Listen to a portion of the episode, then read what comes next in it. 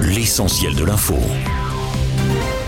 Vous êtes encore extrêmement nombreux sur les routes ce samedi à l'occasion du deuxième week-end de départ en vacances. Bison futé voie orange sur une grande partie du territoire et rouge sur le quart nord-ouest. En revanche, la région parisienne est moins impactée qu'hier. Le plus gros du trafic est attendu euh, principalement en direction du sud de la France, notamment via la vallée du Rhône. Attention, les contrôles sont renforcés. Dans ce contexte, la météo n'épargnera pas les premiers vacanciers. 27 départements sont concernés par une vigilance jaune aux orages.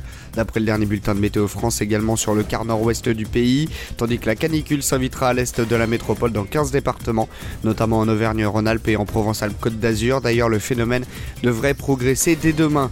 La justice a validé hier l'interdiction de la marche prévue aujourd'hui en mémoire d'Adama Traoré dans le Val d'Oise, mais le comité Adama donne désormais rendez-vous sur la place de la République à Paris à 15h.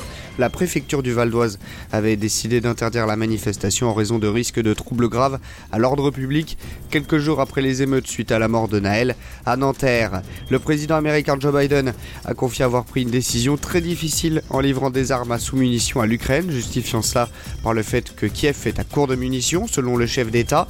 En revanche, Jake Sullivan, conseiller de Joe Biden, a par ailleurs indiqué que l'Ukraine ne rejoindrait pas l'OTAN à l'issue du sommet de Vilnius prévu la semaine prochaine, alors que la question sera évoquée lors de l'événement.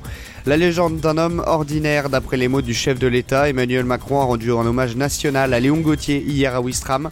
En Normandie, le dernier membre du commandant Kiefer est décédé lundi à l'âge de 100 ans.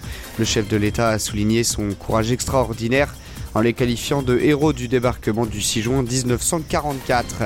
Enfin, après les Pyrénées, les coureurs du Tour de France enchaînent deux étapes pour sprinter. Hier, le maillot vert Jasper Philipsen s'est imposé pour la troisième fois et conforte ainsi son avance en tête du classement par points. Aujourd'hui, la huitième étape sera également promise au Gros Suisse avant une arrivée en faux plat montant, avant la mythique arrivée au Puy-de-Dôme demain.